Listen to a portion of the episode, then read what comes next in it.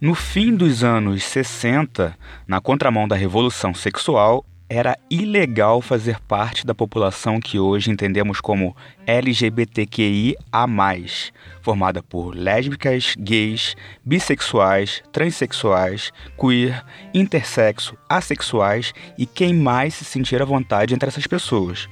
Foi nesse contexto que pouco depois de uma hora da manhã do dia 28 de junho de 1969, que um grupo de policiais invadiu um bar em Nova York para acabar de forma truculenta com uma festa no bar Stonewall Inn, o único da cidade a receber abertamente a população homo, bi e transexual.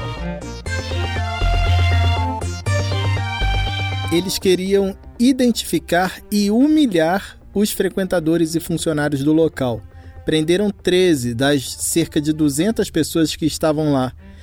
O que seria mais um ato de violência oficial se transformou na gota d'água. Um grito de basta. E quem fez isso foi uma mulher. Foram seis dias de protestos.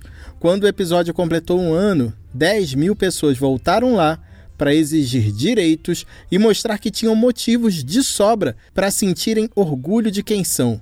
É hora de deixar para lá o preconceito. Chega mais e ouve isso.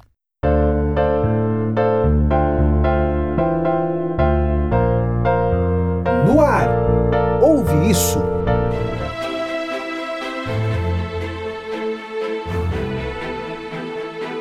Oi, pessoal, eu sou Rodrigo Bap e chego por aqui junto com Vitor Ribe. Oi, gente, tudo certo, Bap? Certíssimo. E este é o podcast Ouve Isso. Aqui você vai sempre encontrar é, temas ligados à cultura e ao comportamento, com curiosidades e referências pop. Nas redes sociais, a gente posta as músicas de cada edição e algum material extra também. Dá uma conferida no Twitter e no Instagram. Nosso arroba é arroba podcast Ouve Isso. I want to break free. E hoje nós chegamos bem coloridos e cheios de orgulho. É que devido a essa revolta no Stonewall Inn, 28 de junho passou a ser o dia do orgulho gay, depois GLS. E hoje é o dia do orgulho LGBTQIA+. Tá, meu bem? No ano de 1970, para comemorar o primeiro aniversário da revolta de Stonewall, rolaram as primeiras paradas do orgulho em Nova York, Los Angeles, Chicago e, claro, São Francisco. E vi que é, poucas coisas medem tanto o nível de civilidade e liberdade de um país quanto as marchas do orgulho. As primeiras, como você contou, foram nos Estados Unidos, em 1970. O Canadá e a Alemanha, que hoje são reconhecidos como duas grandes democracias inclusivas, demoraram mais de nove anos até terem os primeiros atos. Na África do Sul, a população LGBTQIA pôde exigir direitos igualitários em 1990, quatro anos antes do fim do apartheid. Em 93 foi a vez de Tel Aviv, em Israel, que é um porto seguro para essa parcela da população no Oriente Médio. No Brasil, em 1996 rolou a primeira parada do Rio. No ano seguinte foi São Paulo e, em 98, Brasília.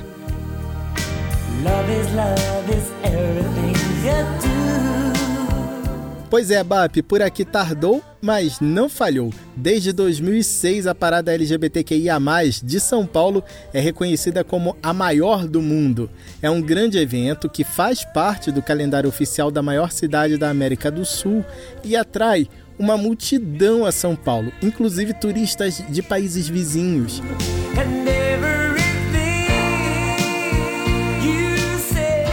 Ano passado foram 3 milhões de pessoas, mais que o Réveillon de Copacabana. Eu nunca fui e estava nos planos ir este ano, mas a pandemia não permitiu que a parada tomasse as ruas.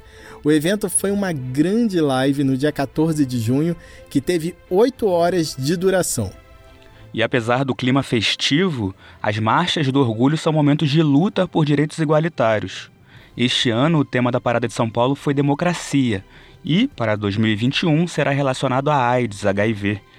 Uma curiosidade é que a Parada de São Paulo é tradicionalmente aberta pela ONG Mães pela Diversidade, que reúne mães de lésbicas, gays, bis e transexuais, assim como queers, intersexos e assexuais.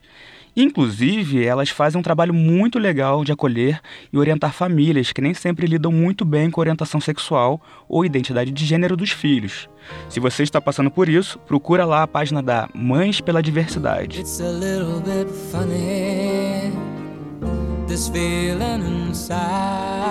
Ótima dica, BAP. Bom, para quem não ouviu o episódio 2, vamos deixar claro aqui. O BAP é hétero é que quando a gente falou sobre o faça você mesmo, ele contou que a esposa e a filha tinham cortado o cabelo dele. Eu sou gay e quando me assumi para minha família foi um pandemônio. Minha mãe ameaçou cometer suicídio e tudo.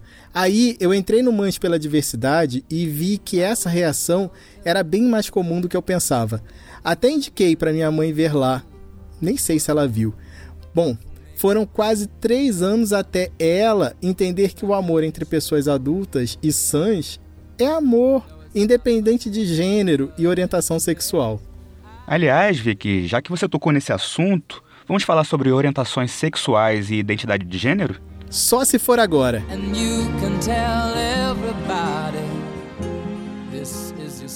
Cultura e comportamento.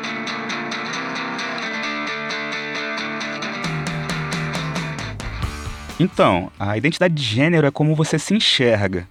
Então tem os cisgêneros, que são aqueles que se sentem confortáveis com o corpo em que nasceram. E tem as pessoas transexuais, que sentem o corpo biológico como uma prisão e precisam mudar alguma coisa para ficarem bem. Essa mudança, muitas vezes, é um processo longo, caro e com muito sofrimento. Homens trans são pessoas que são homens, se sentem homens, mas nasceram num corpo feminino.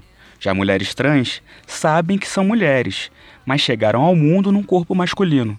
Nem sempre é necessário fazer uma cirurgia para que essas pessoas trans fiquem bem com os próprios corpos. Todo amor que houver nesta vida e há algum trocado para dar garantia. Mas muitas vezes é. E essas cirurgias são caras e arriscadas. Ainda existe muita transfobia no Sistema Único de Saúde e o atendimento adequado nem sempre está ao alcance de todos. Aí algumas pessoas acabam recorrendo a procedimentos clandestinos para fazer cirurgias no rosto, nos seios e nos órgãos genitais, por exemplo. Muita gente acaba sofrendo por causa disso.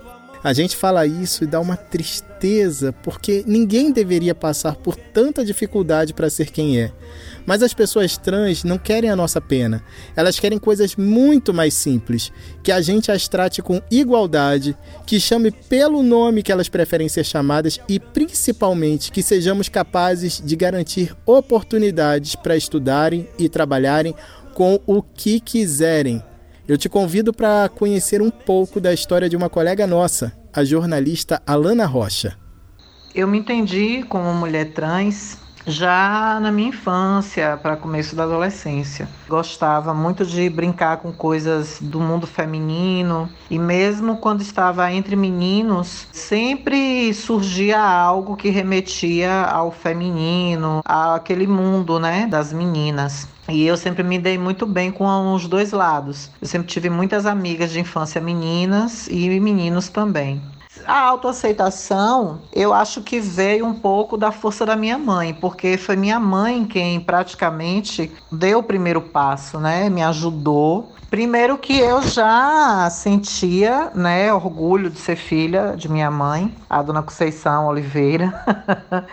eu já, já me inspirava muito nela enquanto mulher. No momento em que foi constatado a minha transexualidade através de uma psicóloga. E aí minha mãe, quando percebeu isso, moveu céus e terras para fazer com que eu me sentisse bem confortável a cada momento mais e mais e que para mim se tornou uma coisa foi uma coisa tão natural quando eu vi já era, entendeu? Já estava, já tinha me tornado mulher, como na verdade eu sempre fui. O orgulho que eu sinto de ser quem eu sou parte também do viés da minha mãe, porque ver a batalha toda que minha mãe teve, tudo que ela fez na vida, cada luta, tentando mais e mais, né, trazer o, o bom e o melhor para casa, trabalhar o soardo de todo dia.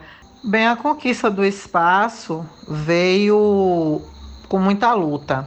Eu sempre fui meio que autodidata. Procurei não esperar que os outros me trouxessem algo. Então, quando eu comecei na rádio comunitária na minha cidade, lá em Riachão do Jacuípe. Na época estava tendo uma, uma movimentação muito grande sobre a internet, né? O começo aí do Google, do, de sites, o Orkut começando também, né? E pessoas também pediam, né? Ah, Lana, é, as matérias que você faz, a gente queria muito ver. E aí foi quando eu tive a ideia do meu site. Foi quando também eu comecei a enveredar pelo YouTube e fui comprando os equipamentos. Eu não tinha nenhuma noção, né, de técnica. Eu tinha apenas o dom realmente, o, o fazer, né, por meio que autodidata.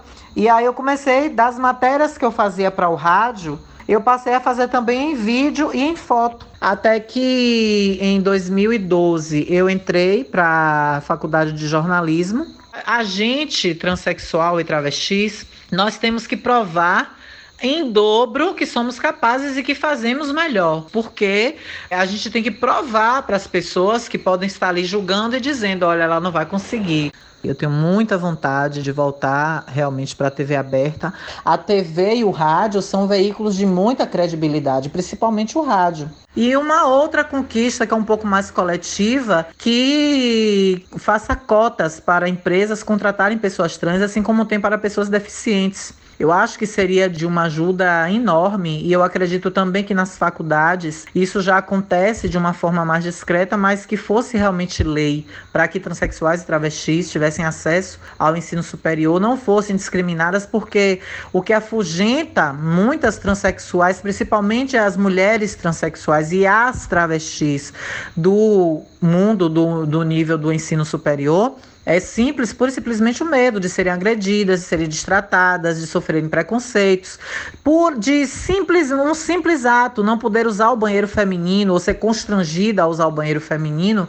Isso só só isso por si só afasta muitas transexuais e travestis, inclusive do ensino fundamental e do ensino médio, quem dirá do ensino superior. Quando nós tivermos políticas públicas que sejam voltadas para que as, as mulheres e homens trans sejam respeitados e não tenham seus direitos violados e essa questão de cota, principalmente em empresas, sejam abertas, né, com determinadas vagas, X vagas para pessoas transexuais, vai ser uma mão na roda enorme para nós, porque o que há de pessoas trans fora do mercado de trabalho por não encontrar oportunidade, por serem capacitadas e não terem a oportunidade de mostrar a sua capacidade e suas aptidões em empresas, é terrível, é descomunal. Você ouve isso? Mina é um tesouro, bumbum de ouro, 18 quilates de bunda ela tem, sabe? Além das pessoas cis e trans, tem pessoas que não se encaixam nem no padrão masculino, nem no feminino. Antigamente a gente chamava de andrógenas, mas agora o termo mais adequado é pessoas não binárias. Nas letrinhas da sigla LGBTQIA+, tem uma que se aproxima dessa descrição, que é a Q, de queer. É um termo em inglês que é difícil de traduzir, mas que significa algo como excêntrico ou extravagante. Mas nem sempre as pessoas não binárias são extravagantes, né? Quer um exemplo? Gloria Groove, dona do Bumbum de Ouro, já disse em entrevistas que não se sente nem menino nem menina. Outra pessoa não binária é o professor drag queen e quadrinista independente Yuri Amaral, autor de Um Menino que Não Sabia Voar. Yuri também dividiu com a gente o orgulho de ser quem é. Não binariedade é justamente o que o termo propõe, assim, né? A negação do binário, a partir da exploração de todo o espectro que é possível, né? Então não é só sobre não ser homem e não ser mulher, mas é sobre o que eu posso criar a partir do que eu sinto, como eu posso performar o gênero, tipo me apropriando de todos os códigos que existem, sem me preocupar para que eles são, se é, isso foi criado para a ideia de homem ou para a ideia de mulher. Eu, com a minha drag, eu trabalho bastante isso, né? Usando barba, usando cabelo comprido, usando maquiagem, usando salto, usando pelo, não usando pelo, usando vestido, né? Como se fosse uma névoa, né? Que encobre a pessoa não binária. E você pensa, tá, mas agora parece homem, agora parece mulher, agora parece qualquer coisa que não é nem homem nem mulher. Né? E sem é uma necessidade que existia e ainda existe, né? Que é uma situação muito complexa de identidade, né? Que envolve as pessoas que precisam transicionar, né? Porque a não binariedade ela está dentro do guarda-chuva da transgeneridade é, e de uma forma muito mais difícil, porque ela acontece de várias formas. E aí é muito difícil de aceitar, entender, conversar, porque ela parte muito mais do, do, do como eu me sinto do que como eu me vejo, como eu sou visto, né?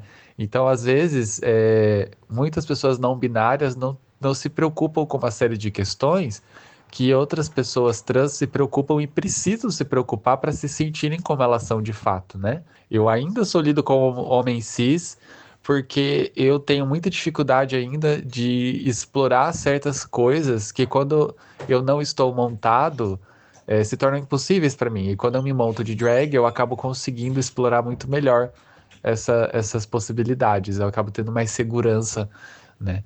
Eu comecei a me entender como pessoa não binária tem pouco mais de um ano, porque eu não me sinto como homem. É impressionante isso aqui. Em momento algum da minha vida, eu de fato me sinto como homem. Eu me sinto masculino às vezes, mas na maior parte do tempo, assim, eu, eu transito entre o masculino e o feminino conforme eu, eu me sinto. Se eu tô mais à vontade, se eu tô tranquilo, se eu tô cansado, se eu tô feliz, se eu tô triste. Não existe uma regra. É, e aí, consequentemente, a forma que eu gesticulo, a forma que eu me refiro a mim mesma, ou às vezes a mim mesmo, eu tô sempre transitando entre os dois gêneros. Então, tem pessoas que me tratam no feminino, tem pessoas que me tratam no masculino. Meio que começou com a minha drag há uns 5 anos, que eu comecei a me entender como não homem, e começou a se, se aprofundar né, essa, essa busca por entendimento conforme eu fui me montando cada vez mais, conhecendo outras pessoas, estudando, até o momento que, após a minha separação, eu que eu fui casado por quatro anos e tal, mas após a minha separação que eu tive é, uma série de outros outras jornadas, né, digamos assim, emocionais, eu falei, isso aqui tá aqui, eu preciso resolver isso, o que que é isso? E foi quando eu comecei a me entender, tipo, não, eu sou uma pessoa não binária. Eu não sei para onde eu vou, eu não sei o que eu tenho que resolver em mim ainda, né? mas eu sei que eu não sou isso. Então, a partir desse início da negação do que eu sei que eu não sou, né? Tipo, eu não sou homem, eu, eu começo a perguntar o que eu sou. Então, né? Eu, não, eu também não sou mulher, mas eu me sinto muito mais próximo do espectro feminino do que o espectro masculino, por exemplo, né? Por assim dizer. Obviamente, eu sofro preconceitos e, e homofobia dependendo do, do lugar que eu estou, mas eu tenho os meus privilégios, tipo, por ser branco, por parecer um homem cis, né? Apesar de eu ser bastante afeminado, andando na rua eu passo batido, assim.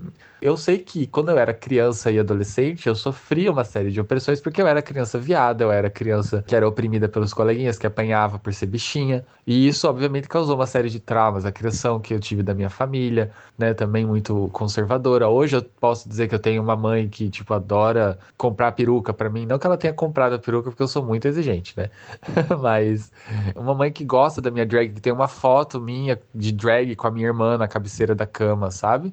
Foram conquistas assim ao longo de mais de décadas, conversando, dialogando, desconstruindo. Eu acredito sim que eu sofro certos preconceitos estruturais, mas eu prefiro reconhecer os privilégios que eu tenho que me permitem explorar uma série de questões e ajudar no combate ao preconceito, à homofobia, dentro das esferas e dos grupos dos quais eu faço parte.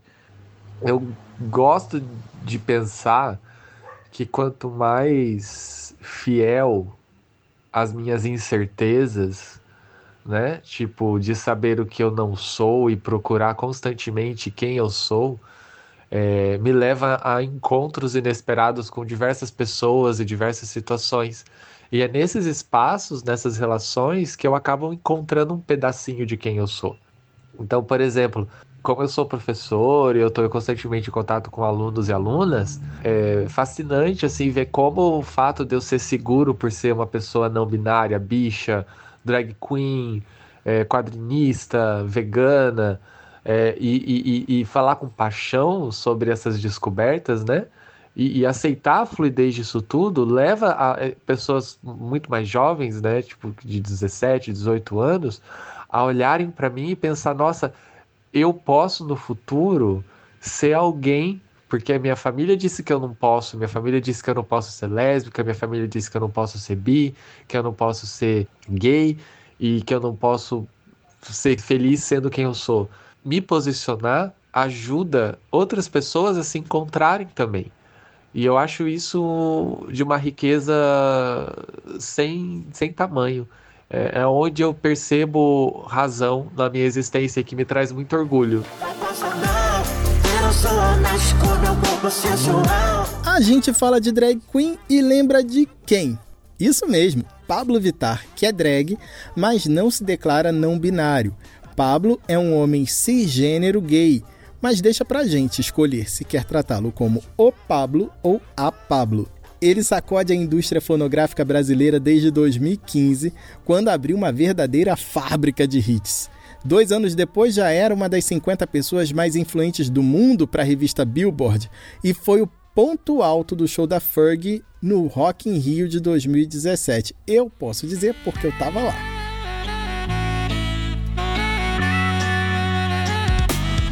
No ano passado, a revista Time apontou Pablo Vittar como um dos 10 maiores líderes da próxima geração mundial. Foi no mesmo ano que Pablo fez a primeira turnê internacional, que continuaria este ano se não fosse a pandemia. Em Buenos Aires, o show foi sold out, ingressos esgotados. E eu também estava lá. Vocês têm noção do que são plateias na Argentina, França, Inglaterra cantando em português? É um negócio que enche a gente de orgulho. Cultura e comportamento. E você sabe o que a letra I da sigla LGBTQIA significa? É, é I de intersexo. São pessoas que antigamente a gente conhecia como hermafrodita. Elas desenvolvem de maneira natural, sem qualquer intervenção médica, características sexuais masculinas e femininas. E isso pode se manifestar de diferentes formas. Quase 30 anos atrás, em 93, a novela Renascer apresentou um personagem assim. Era a Buba, interpretada pela atriz Maria Luísa Mendonça. 25 anos depois, ela disse ao jornal O Globo que a Buba tinha deixado ela mais forte. Inicialmente, a Buba sofreu preconceito, até aqui, na vida real, mas levou para o horário nobre um tema que alcançou dezenas de milhões de brasileiros. E no fim, o resultado foi que, para outras tantas pessoas, talvez a maioria, a intersexualidade deixou de ser um tabu. Muito bem, agora vamos tratar de orientação sexual. Enquanto a identidade de gênero é algo mais relacionado a como a gente se sente conosco mesmo, a orientação sexual indica como nos relacionamos com o mundo, de maneira mais afetiva e, claro, sexual. Tem pessoas assexuais, que não sentem necessidade de ter uma relação sexual, mas podem ter eventualmente. Mesmo sem essa necessidade, as pessoas assexuais quase sempre gostam de ter relacionamentos afetivos, de namorar e tal. Os que não curtem muito relação afetiva são os aromânticos.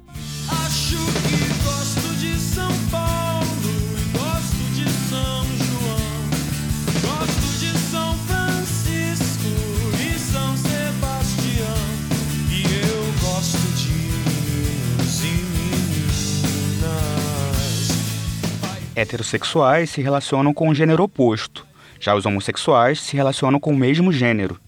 Gays e lésbicas são homossexuais. Então, se uma mulher trans namora um cara ou um homem trans namora uma menina, é possível que eles se considerem héteros. As pessoas bissexuais se relacionam com homens e com mulheres. Muitas vezes os bissexuais sofrem preconceito até dentro da comunidade LGBTQIA. Em geral, pessoas com a mente mais fechada acham que eles são indecisos, não conseguem acreditar nessa forma de amar. O estudante Matheus Gonçalves é bissexual, não binário, drag queen e conversou com a gente sobre as dores e as delícias de ser quem ele é. Bissexualidade é atração por meninos e meninas, por homens e mulheres, né? Eu tenho 21 anos atualmente eu me entendi como bissexual há uns dois, três anos, mais ou menos. E eu acredito que sofri relativamente poucos preconceitos especificamente por ser bissexual. tive certas discussões com pessoas que consideravam a minha bissexualidade só como uma fase, só como algo específico.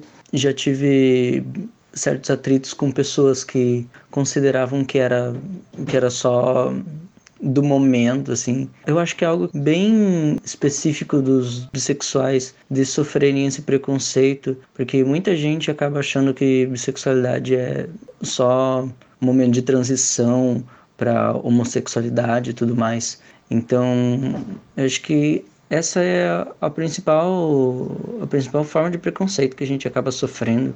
E assim, sendo criado por uma família que, apesar de não ter uma religião só, acaba, como todas as pessoas da sociedade ocidental, seguindo uma ética cristã, eu recebi esses ensinamentos, esses costumes e acabei durante muito tempo agindo conforme eles. Me reprimi muito durante muito tempo quando eu comecei a, a entender que eu tinha atração tanto por homens quanto por mulheres, eu tratei de reprimir esse meu lado, de ignorar mesmo, de esperar que um dia passasse. E a gente sabe que não passa. É uma coisa nossa, que é o que a gente é, que negar isso é, só piora, não, não, não faz bem para ninguém. Né? Eu vim para Foz do Iguaçu com 17 anos fazer faculdade. Eu faço filosofia na UNILA, Universidade Federal da Integração Latino-Americana tô para me formar. E durante esses anos de estudo, eu fiz amigos e conheci pessoas que abriram a minha cabeça, assim, sabe?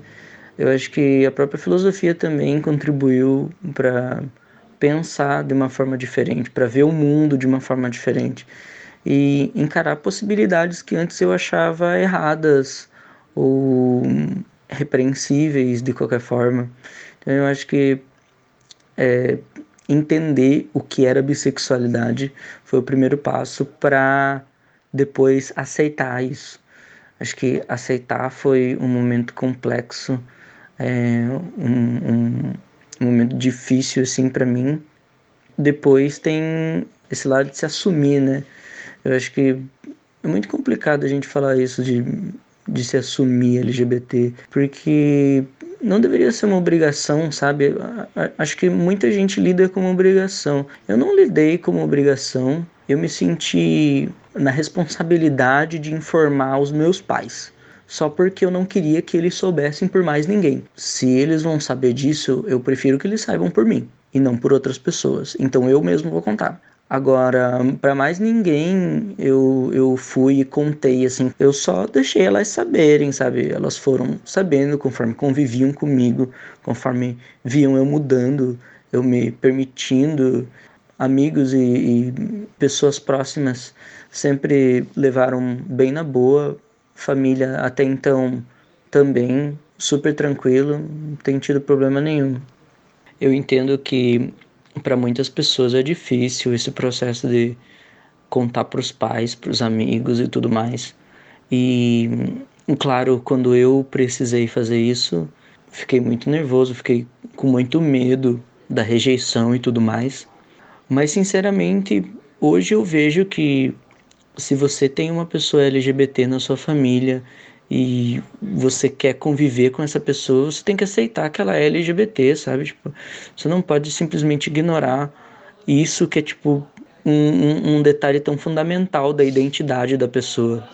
Eu acho que tem muitas coisas que fazem com que eu mergulhe de ser quem eu sou, mas filosoficamente falando, eu acho que todo dia a gente tem oportunidade nova para se questionar de novo e construir mais um pouco aquilo que nós somos. Para além do processo da bissexualidade, eu também me descobri como não binário, é, comecei a fazer drag. Refletir sobre a minha sexualidade me levou a eu refletir sobre o que eu permitia que eu fizesse, ou que eu agisse, ou que eu aparentasse. Isso fez com que eu me permitisse ser mais feminino, é, ter mais relação com esse, com esse meu lado afeminado e não me reprimir tanto. Hoje em dia eu agradeço muito onde eu cheguei onde eu estou e me orgulho muito da pessoa que eu me tornei, porque é a minha imagem mais autêntica até então, sabe? Amanhã talvez eu tenha novas características a ser lapidadas que façam eu ser ainda mais autêntico com o que eu sou, mas eu acho que estou no caminho, estou no esforço, acho que o esforço é um motivo de orgulho. Recentemente eu tenho tido contato com leituras sobre povos originários. Tenho buscado muito sobre a minha antecedência, sobre a figura dos indígenas na minha família. Me entendendo como uma pessoa racializada, eu caminho um pouco mais para o entendimento do que eu sou. Eu acho que isso é, é fantástico e eu me orgulho dessa, dessa minha caminhada, dessa minha trajetória.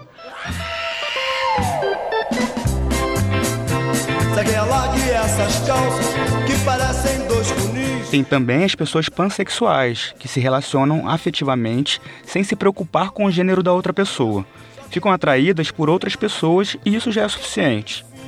Pra Marujo bem, bermudas de florzinha Ouve isso.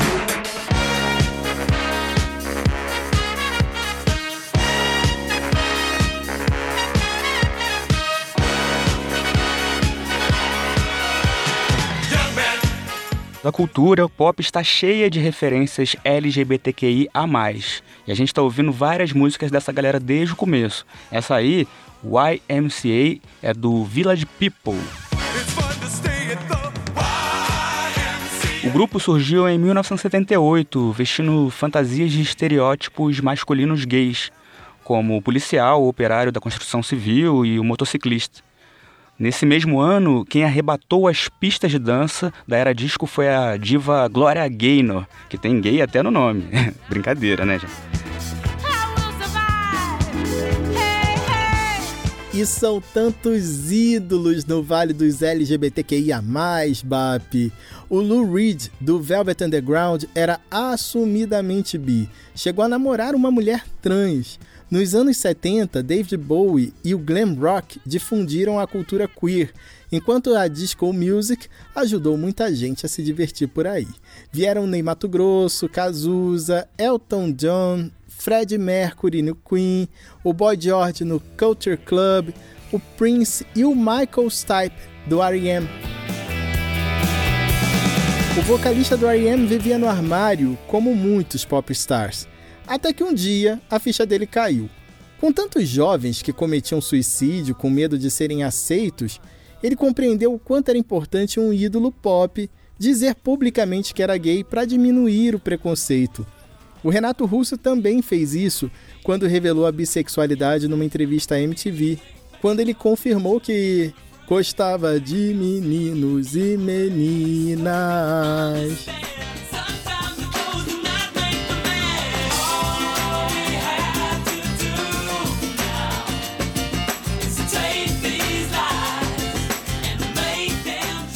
Provavelmente é mais fácil sair do armário do que ser tirado dele à força. Desde os anos 80, existiam rumores sobre a bi ou homossexualidade do George Michael, mas talvez por medo de perder fãs, ele preferiu manter sigilo sobre o assunto. Mas no fim dos anos 90, ele foi flagrado pela polícia fazendo sexo com outro homem em um banheiro público de Los Angeles. Aí ele resolveu se assumir de uma vez e gravou um clipe ironizando o flagrante, Outside.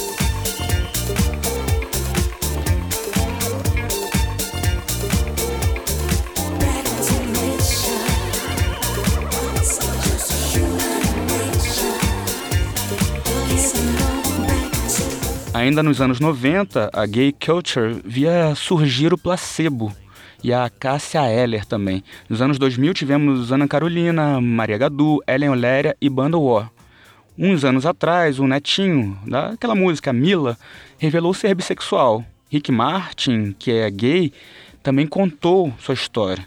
Daniela Mercury assumiu um relacionamento com outra mulher.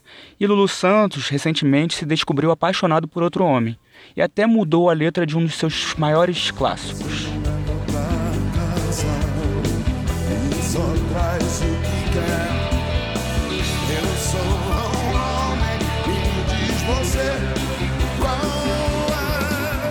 Na gringa surgiram o Gossip com a Beth Ditto, bem louca, dizendo que não se encaixava nos padrões heteronormativos, e Scissor Sisters, que batizaram a banda de Irmãs Tesouras em referência a uma posição sexual entre duas mulheres.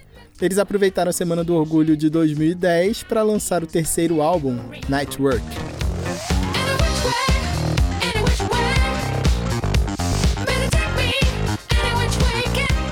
Mais recentemente vieram Ellen Oléria, Jalu, Rico Dalazan, Aretusa Love, Mulher Pepita, Linda Quebrada, MC Trans, MC Chuchu, Lia Clark, João, Silva e as premiadíssimas As Bahias e a Cozinha Mineira que a gente viu no Festival Bananada em Goiânia.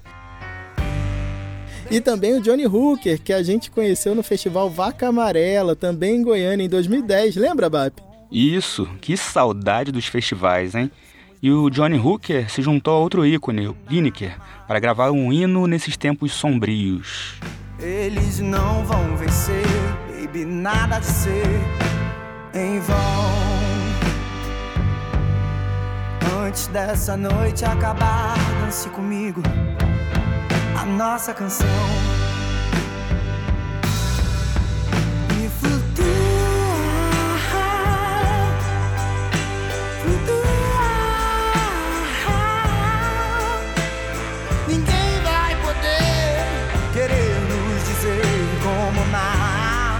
Os últimos anos representam liberdade para muitos ídolos que decidiram sair do armário, como os atores Luiz Fernando Guimarães e Marco Nanini, assim como o cartunista Laerte. Mas um grande cara morreu sem ter se sentido livre para amar sem temer. Foi o Kid Vinil, que só teve a homossexualidade revelada depois de nos deixar. Viver escondendo o amor deve ter sido algo bem difícil para ele. Verdade, Bap. Mas Kid, certeza que você não perdeu fãs de verdade por causa disso.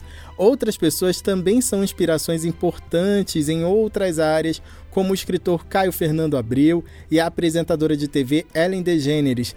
E tem duas brasileiras que nunca aceitaram rótulos, mas estão aqui no Vale, né? A Roberta Close e a Rogéria.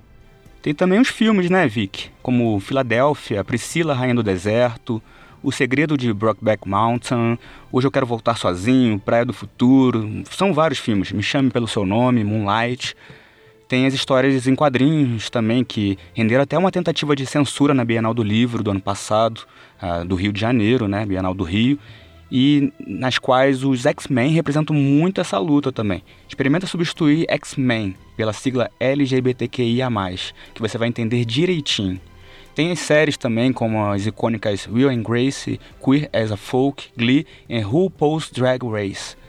Sachei away ou chantei you stay, Bave?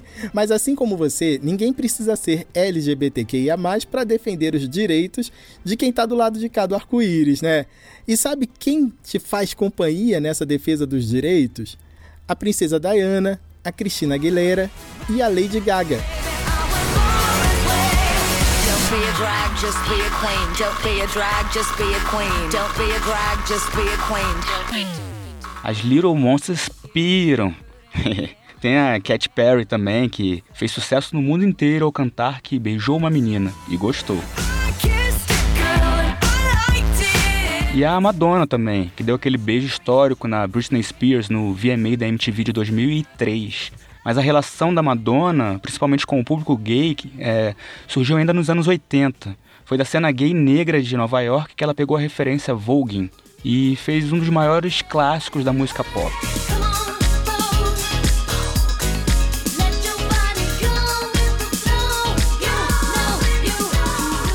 E ainda tem o Big Brother. O britânico surpreendeu em 2001, quando o campeão foi um gay. E o de 2004, vencido por uma mulher trans. Aqui em 2005 foi Jean Willis quem quebrou tabus e ganhou um milhão de reais e o coração de milhões de brasileiros. O professor, jornalista e ativista Jean, negro, gay, foi eleito deputado federal e foi tão importante na luta das minorias que incomodou demais e no ano passado precisou se exilar para continuar vivo.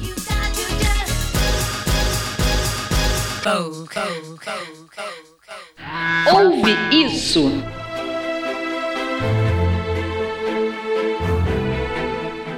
A bandeira do arco-íris, como símbolo do movimento LGBTQIA, foi criada pelo artista Gilbert Baker em São Francisco, nos Estados Unidos, em 1978, mas passou por várias revisões. A mais comum começou a ser usada em 2008, com seis cores: vermelho, laranja, amarelo, verde, azul e violeta. Quando está na horizontal, a faixa vermelha fica no topo. Ainda na década de 80, o uso se popularizou. Também naquela época, muitos de nós morreram vítimas do vírus HIV. Por isso, algumas versões têm uma sétima cor, a preta, em luto por esses e essas companheiras. Felizmente, hoje em dia, quem faz o tratamento certinho consegue ter uma vida normal, tanto social quanto sexualmente. E Vicky, percebeu como a gente falou nos anos 70 nesse episódio? É mesmo. Então, esse será o tema do próximo episódio. Na verdade, 1970, o mundo há 50 anos. Tem a história para contar. Bom, pessoal, já sabe, né? No Twitter e no Instagram somos arroba podcast Ouve Isso. Acesse lá para conferir as músicas e mais detalhes dessa edição. Valeu, gente. Falou, BAP. Isso aí, Vic. Valeu, pessoal. Até a próxima.